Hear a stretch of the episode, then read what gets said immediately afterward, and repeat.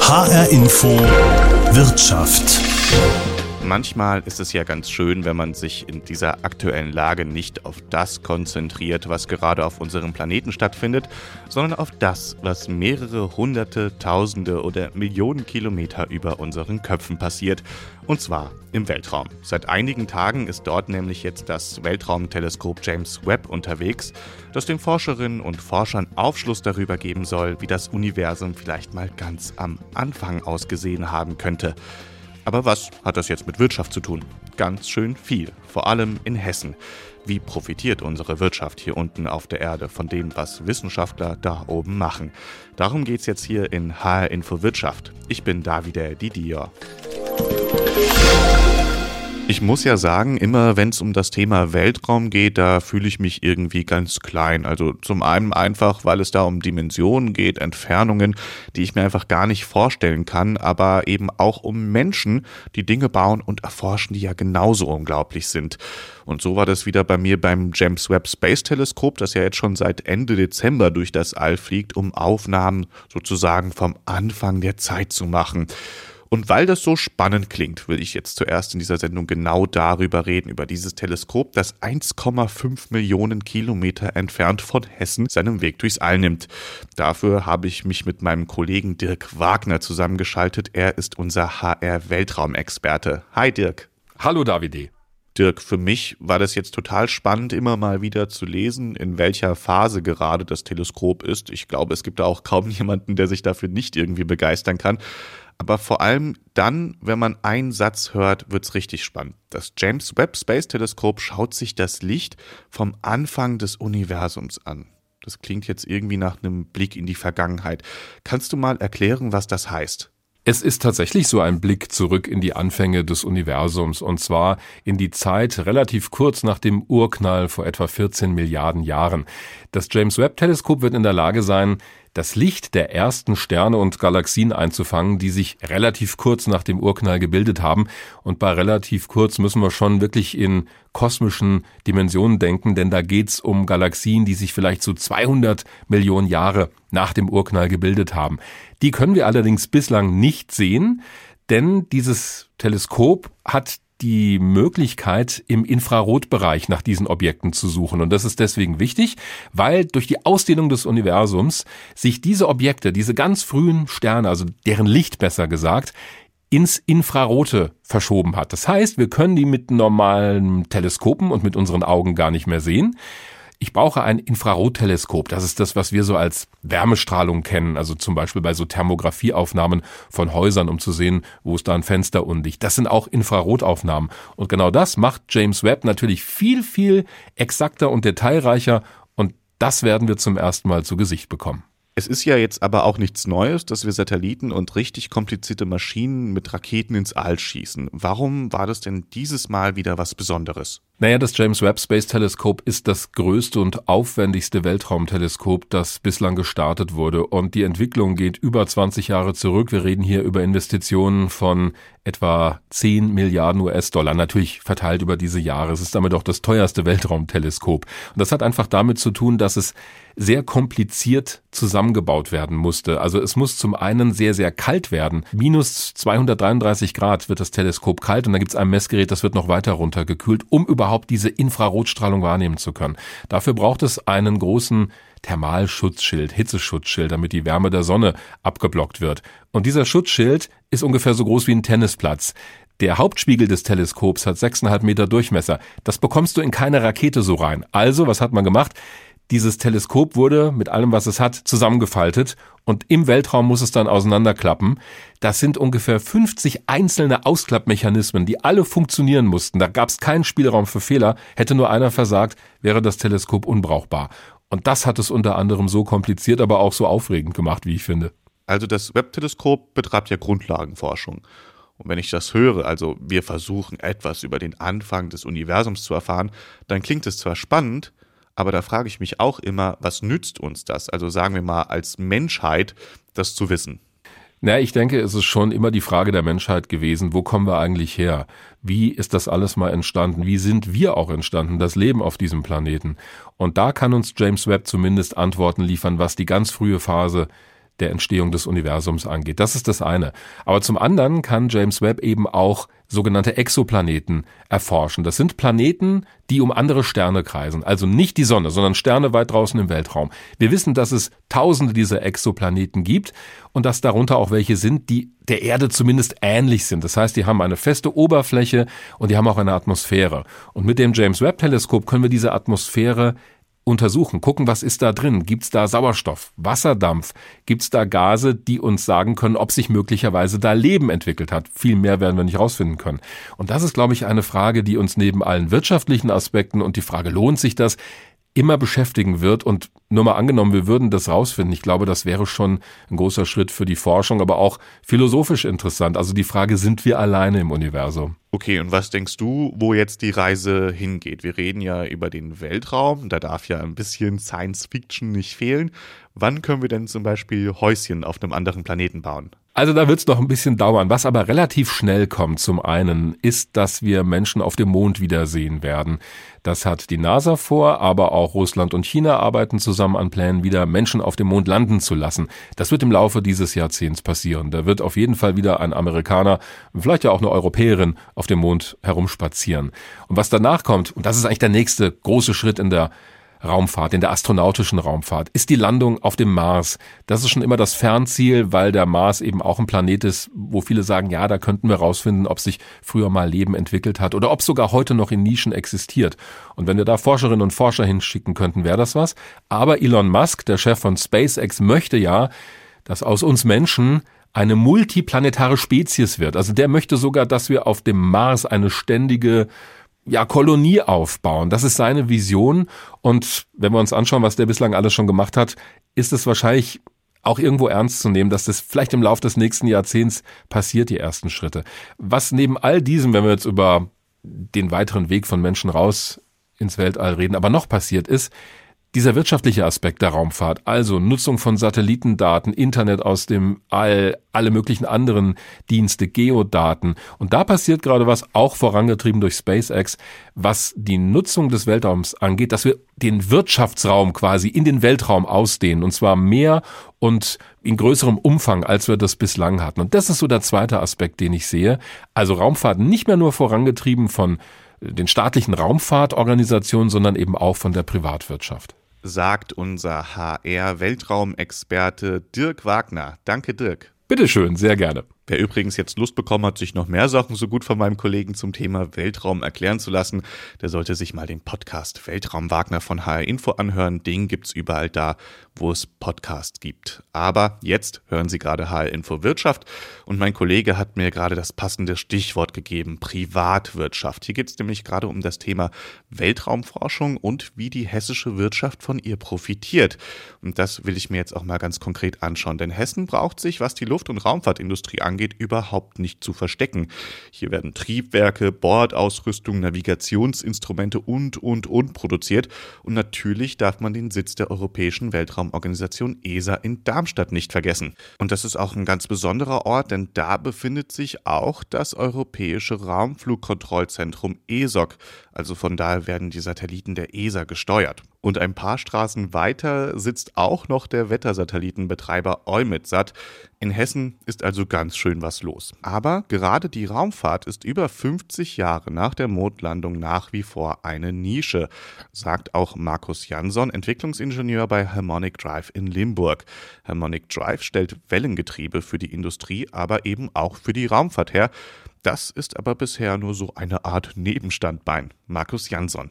Also unser Kerngeschäft ist im industriellen Bereich. So ist das. Also wir machen ja, ich, schätze es mal grob, ab etwa 99 Prozent unseres Umsatzes äh, in anderen Branchen, äh, nicht im Raumfahrtbereich und nur circa ein Prozent äh, im Raumfahrtbereich. Äh, es ist sicherlich der Tatsache geschuldet, dass es ein kleiner Markt ist, aber durchaus ein sehr interessanter Markt. Interessant und überaus anspruchsvoll. Getriebe für die Raumfahrt kosten schnell 10 bis 20 Mal so viel wie Getriebe, die etwa in Autos verbaut werden, sagt Jansson. Die Getriebe müssen eine Vielzahl von Tests absolvieren, denn Kundinnen und Kunden in der Raumfahrtbranche können keine Risiken im All eingehen. Die Technik muss nämlich unter extremen Bedingungen funktionieren.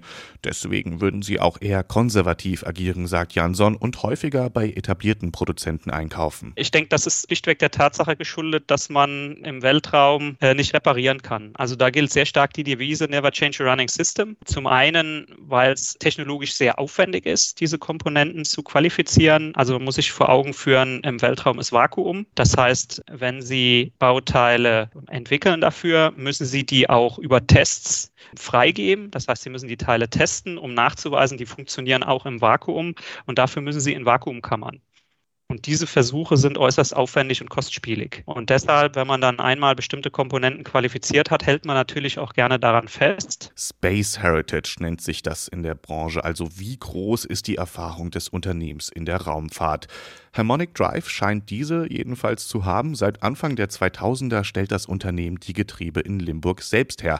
Zum Einsatz kamen diese hessischen Hightech-Teile zum Beispiel schon bei Mars-Rovern oder auf der Raumsonde Bepi Colombo, die den Planeten Merkur erforscht es ist abstrakt, ja. Äh, man sieht ja das Endprodukt, was vielleicht oben fliegt. Und wenn man sich dann vorstellt, okay, da ist ein Teil verbaut, das du selbst in Händen gehalten hast, vielleicht selbst verbaut hast im Rahmen von von irgendwelchen Ausgangstests, das ist ein sehr befriedigendes Gefühl und es ist schon ein tolles Gefühl. Also man ist ein bisschen stolz drauf, das muss ich schon sagen, wenn man dann ein Bild von einem Satelliten sieht oder von einem Rover und man weiß, okay, an der Stelle, diesem Instrument, da sitzt ein Teil von uns in diesem Roboterarm beispielsweise, das habe ich schon in der Hand gehalten halten. Das erfüllt einen schon mit bisschen Stolz. Und es wird mehr, sagt Markus Jansson. Auch bei Harmonic Drive bemerkt man, dass sich das Weltall immer weiter privatisiert. Wenn ich ein bisschen zurückdenke, waren in Vergangenheit die Aufträge, die wir zumindest hatten, sehr stark von Forschungsmissionen von der ESA getrieben. Das war so ein Kern. Also da hatte man dann wirklich für eine einzelne Mission ein Sonderprodukt herzustellen. Und da wandelt sich der Markt gerade durch zunehmende Notwendigkeit für Kommunikationssatelliten. Die Zahl der Kommunikationssatelliten steigt stetig und wird auch stetig steigen. Das führt zu Kostendruck, zu Konkurrenz. Das heißt, man sieht hier schon eine starke Tendenz, dass man weggeht davon, für, ich sag mal, jede Anwendung ein spezielles Produkt zu designen, hin zu einer Standardisierung von Produkten. Das ist definitiv das, was man sieht, ja, was eben der Kommerzialisierung geschuldet ist. Die müsse aber erstmal nichts Schlechtes bedeuten, sagt er. Problem könnte nur der zunehmende Weltraumschrott sein, denn je mehr Satelliten im All sind, desto mehr Schrott entsteht, der andere Satelliten oder Sonden treffen und beschädigen könnte. Dass sich die Raumfahrt immer weiter privatisiert, kriegen wir mittlerweile immer öfter über die Nachrichten mit. Denn da geht es nicht nur um spannende Grundlagenforschung wie beim Webb-Teleskop, sondern manchmal werden auch zum Beispiel erfolgreiche Starts von SpaceX-Raketen der gleichnamigen Firma von Elon Musk gemeldet. Oder wenn der Amazon-Gründer Jeff Bezos mit seinem Bruder eine kleine Runde ins All fliegt, weil er es kann und weil er möglicherweise Werbung für seine kommerziellen Weltraumflüge machen möchte. Die Kommerzialisierung des Alls gab es aber eigentlich schon immer, sagt Andreas Kannstein, Geschäftsführer von CESA, dem Zentrum für Satellitennavigation Hessen. CESA ist ein Kompetenzzentrum für die Anwendung von Raumfahrttechnologien, also eine Art Netzwerk, das Unternehmen mit Raumfahrttechnologien zusammenbringt. Andreas Kannstein. Diese Liberalisierung des Marktes, äh, die wir immer so gerne dann betonen, ist einfach wichtig, um Technologien schneller halt in die Anwendung zu bringen. Also wir würden das nicht schaffen, wenn wir das versuchen würden, rein regulativ zu steuern. Dazu hat er auch ein passendes Beispiel, an das sich noch viele erinnern dürften. Ich habe die Zeit noch miterlebt, als die Frage gestellt wurde im Bereich Telekommunikation. Wir hatten Telekommunikation in der öffentlichen Hand und ich kann mich noch an die Zeiten erinnern, als man Telefone nur von der Post äh, bekommen konnte, um sie an ein Postnetz anzuschließen, was man noch nicht mal selber durfte, später dann doch. Und äh, wie revolutionär es war, überhaupt ein Telefon zu kaufen, das nicht von der Post kam, um es an ein Postnetz anzuschließen. Dabei ist die Kommerzialisierung des Weltalls ohnehin schon länger her, als viele wohl möglich denken, sagt Andreas Kannstein. Die Anwendungen auf unseren Handys, mit denen wir gemütlich unseren Weg durch fremde Städte finden, basieren auf Satellitendaten, die von Unternehmen wie Google oder Apple genutzt werden. Noch älter ist zum Beispiel das Fernsehen über Satelliten oder ganz einfach die Teflonbeschichtung in ihrer Pfanne ist Weltraumtechnologie. Und auch er betont, dass es mehr wird. Mittlerweile können Universitäten eigene kleine Satelliten betreiben. Niemand reguliere aber, in welchen Umlaufbahnen die fliegen. Das zeigt übrigens auch auf, dass wir im Grunde genommen, und das ist ein äh, kontinuierliches Problem für jede Technologieentwicklung, dass wir regulativ häufig hinterherhinken hinter dem, was technisch möglich ist. Das heißt, äh, wir müssen eigentlich schneller werden in Bezug auf, äh, wie gehen wir regulativ mit dem um, was wir technisch eigentlich machen können. Was technisch möglich ist, will CESA fördern und sucht dafür hessische Unternehmen mit innovativen Ideen, die Weltraumtechnologien auf der Erde nutzbar machen sollen. Und genauso eine Idee hatte das Start-up E-Ray aus Darmstadt. Das junge Unternehmen baut Pegelmessgeräte für Flüsse oder Seen, die mit Hilfe von Satelliten genaueste Daten über den Wasserstand in Echtzeit übermitteln können. Gründer und Geschäftsführer Sebastian Lemke erklärt das so. Wenn man professionell ist, dann kann man eben sehr genau diese Daten entnehmen und dann eben nochmal mit verschiedenen äh, Techniken diese Position noch genauer präzisieren. An einem Handy hast du so ungefähr fünf bis zehn Meter Genauigkeit, je nachdem, wo du gerade bist. Und wir können das eben mit Hilfe von einer Basisstation können wir den, den, atmosphärischen Fehler sehr stark eliminieren und so können wir sehr genau wissen, wo unsere Anlage ist. Und wir haben so ein kleines Bötchen, das schwimmt dann mit dem Fluss mit dem See, mit dem Meer auf und ab, um so den Wasserstand zu messen. Damit lasse sich Hochwasserschutz in Echtzeit betreiben, sagt Lemke. Wertvolle Zeit, die bei Katastrophen wie im Ahrtal Leben retten könnte. Dort gab es nämlich vielerorts die klassischen Pegelhäuser, die nach fünf Metern überschwemmt waren, sagt er. Seine Pegel können nicht überschwemmt werden und sind bis auf 2,5 Zentimeter genau. Hilfe kommt also aus dem All. Und das Besondere, viele Satellitendaten sind kostenlos verfügbar. Theoretisch könnte sich also jeder eine Anwendung überlegen, die Satellitendaten nutzt. Da sind wir am Anfang. Wir haben dieses unglaublich riesige, also es ist ein, eines der größten Open Source Datenarchive der Welt. Und aus diesen Daten kann man eben weiter nützliche Informationen gewinnen, die dann eben uns helfen, uns anzupassen an den Klimawandel, die uns helfen, die Welt besser zu verstehen, aber eben auch andere Allerweltsprobleme lösen. Wer könnte heutzutage schon ohne Maps leben? Satelliten, die helfen, die Klimakrise zu bewältigen, sind bei E-Ray auch ein Stichwort. Die Messgeräte von Sebastian Lemke messen nämlich auch den Gehalt von Blaualgen in Gewässern. Blaualgen äh, sind einzellige Mikroorganismen, Bakterien, die sich jedes Mal neu ausbreiten in der Kolonie und jegliches andere Leben verdrängen, Fische, andere Algen. Wenn die sterben, saugen die allen Sauerstoff aus und hat man ein eutrophiertes Gewässer das sehr viel Methan und andere Treibhausgase ausstößt. Wo es Blaualgen gibt und wie viele, zeigt das System dann live auf einer Karte an, mit Hilfe von Satelliten. E-Ray ist aber bei weitem nicht das einzige Start-up, das Satellitendaten für neue Anwendungen nutzen will. Der Markt ist ganz am Anfang, sagt Sebastian Lemke. New Space heißt der Hype um den Weltraummarkt. Elon Musk mit SpaceX hat da Türen aufgemacht, um einfach zu zeigen, was ist überhaupt möglich. Das konnten wir Europäer erstmal gar nicht glauben. Vor Jahren wurde noch gesagt, okay, Dinge, die jetzt tatsächlich da sind, sind unmöglich. Und mittlerweile erkennen es wir Europäer auch, dass in diesem Bereich sehr viel möglich ist. Und zum Glück hat die ESA und ihre Partner sehr gute Arbeit geleistet, dass wir in Europa jetzt sehr viele Startups haben, die sich mit diesem Bereich beschäftigen und jetzt auch gerade langsam aber sicher eben auch das Investorenvertrauen größer ist, äh, in, in solche oftmals luftigen Ideen zu investieren, wie ein, eine neue Rakete oder andere Anwendungen, die sich in diesem Bereich tummeln. Hochwasserschutz und die Bekämpfung der Klimakrise mit Satellitendaten. Zwei Fliegen mit einer Klappe schlägt also ein hessisches Start-up mit Weltraumtechnologien. Sie hören HR Info Wirtschaft. In dieser Sendung geht es gerade darum, wie die hessische Wirtschaft von Weltraumforschung oder von Weltraumtechnologien profitiert. Zum Beispiel von der Erde ins All über die Herstellung von Vorprodukten wie Hightech-Getriebe oder vom All zurück nach Hessen mit Hochwasserschutz durch Satellitentechnik. Was klar wird, unser Weltraum ist ein Markt. Und das nicht erst seitdem Elon Musk Satelliten ins All schickt oder der Amazon-Gründer Jeff Bezos dort mit seinem Bruder eine kleine Urlaubsreise macht. Aber wie sieht dieser Markt denn eigentlich im Großen und Ganzen aus? Darüber will ich zum Schluss dieser Sendung noch einmal sprechen und einen Blick nach vorne werfen. Wie geht es weiter mit dem Thema Wirtschaft und Weltraumforschung? Wie werden diese beiden Felder künftig verzahnt sein?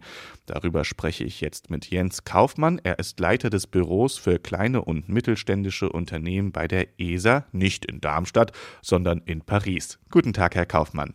Guten Tag, Eddie Dio. Danke für die Einladung. Im Laufe der Sendung haben wir jetzt schon ein paar Beispiele gehört, was eigentlich so im All passiert und wie die Weltraumforschung am Ende seine Früchte auf der Erde trägt, sozusagen. Beste Beispiele sind da die Satelliten, die ja auch mit Raketen ins All geschossen werden müssen, die uns dann hier helfen können, Hochwasserschutz zu betreiben. Wenn solche Technologien, also zum Beispiel Raketen, entwickelt werden, dann ist es ja nicht immer so, dass man davon ausgeht, dass wir später auch zu Hause davon profitieren, oder? Also jetzt eine kleine Frage, um ein bisschen zu sticheln. Äh, für was machen wir diese Forschung denn, wenn sie erstmal keinen praktischen Nutzen haben, also zum Beispiel beim James Webb Space Teleskop? Zum einen muss man erstmal die Unterscheidung machen, dass das James Webb Teleskop Grundlagenforschung darstellt, wie in so vielen anderen Bereichen unseres Lebens auch. Ich denke, dass wie wir alle vom Hubble-Teleskop uns erinnern können, wir natürlich alle fasziniert sind von den Bildern, die da generiert werden. Aber die Bilder, die wir alle kennen und uns faszinieren, sind ja nur die Spitze des Eisberges von äh, dem, was in der Forschung passiert. Der Nutzen ähm, für uns terrestrisch ist natürlich erstmal der Nutzen für die Forscher, für die Universitäten, die Doktoranden, für die generelle Wissensvermehrung.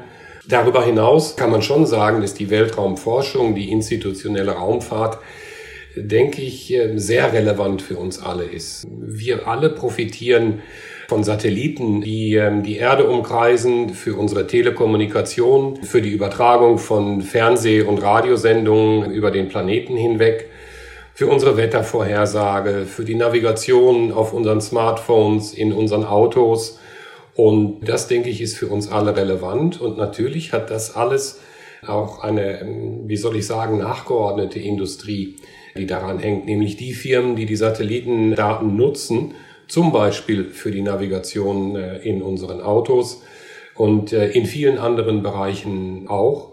Das sind ganz praktische Beispiele und um diese Möglichkeiten nutzen zu können und zur Verfügung zu stellen, ist es eben auch erforderlich, zu investieren in die Technologien und in die Infrastrukturen, hm, die uns erlauben, das überhaupt zu äh, machen. Und das sind die Trägerraketen und natürlich auch die Technologien für die Telekommunikations- und Forschungssatelliten.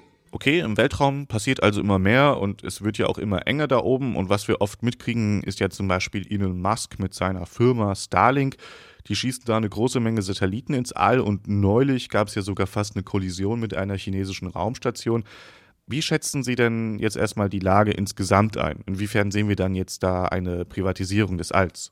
Also wir müssen, äh, wir müssen schon feststellen, dass der Weltraum eigentlich schon relativ lange ein Wirtschaftsraum ist. Insbesondere im Bereich der, der Telekommunikation.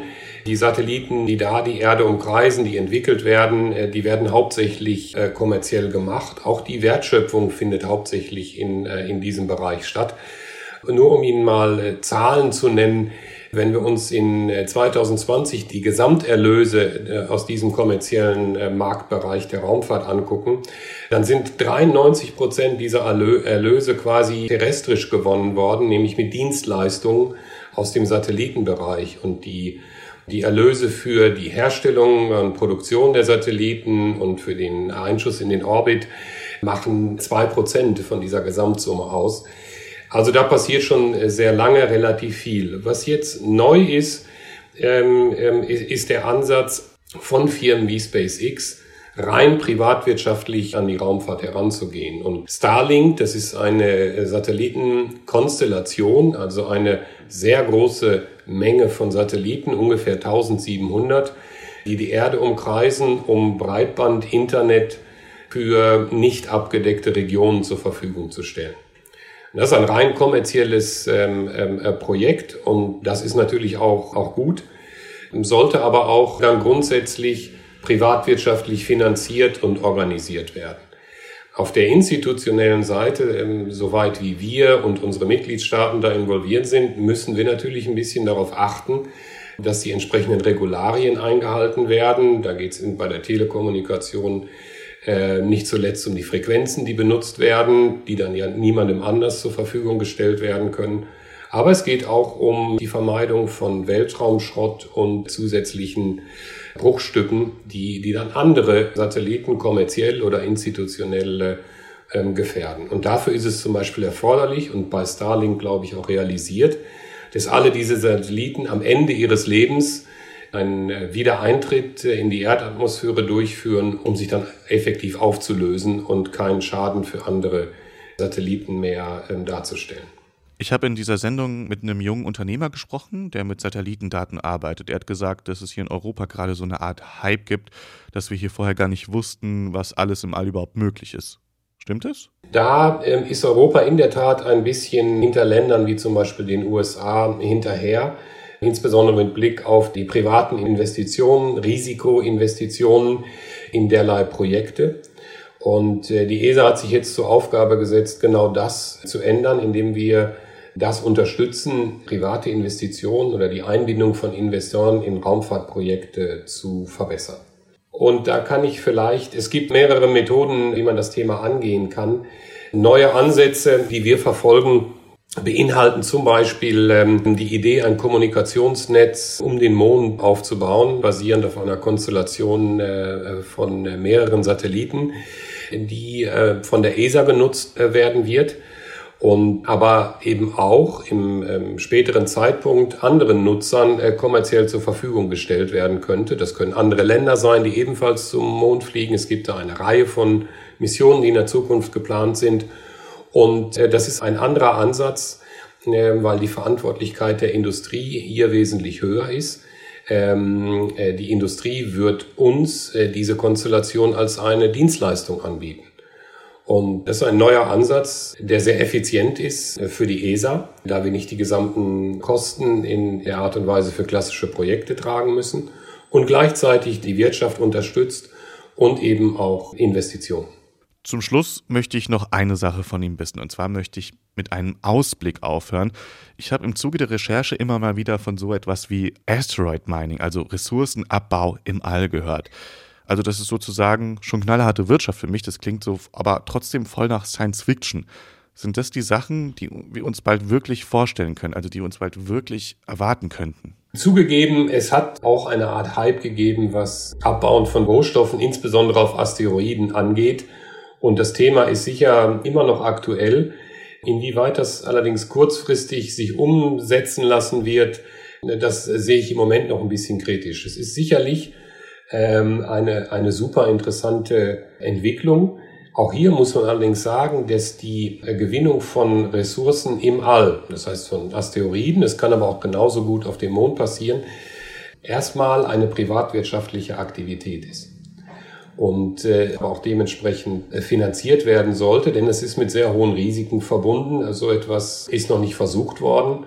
Und man kann sich sehr gut vorstellen, dass es nicht so einfach ist, die Asteroiden überhaupt erstmal zu finden, dahin zu kommen, dann das Material abzubauen oder gegebenenfalls den Asteroiden zurückzubringen. Und da sind wir auch wieder bei der Wichtigkeit, auf die Regularien, die Gesetzgebung zu achten. Das wird in diesem Bereich natürlich dann äh, ganz besonders spannend weil wir davon äh, potenziell sehr großen Mengen reden. Aber im Moment ist ein Projekt, das, das in den nächsten fünf Jahren tatsächlich größere Mengen äh, Rohstoffe zurückbringt oder noch länger, denke ich mal, äh, nicht abzusehen. Es wird aber immer noch in dem Bereich gearbeitet. Und ich denke, in einem längerfristigen Zeitraum werden wir sicherlich Versuche sehen, so etwas zu realisieren. Sagt Jens Kaufmann. Er ist Leiter des Büros für kleine und mittelständische Unternehmen bei der ESA in Paris.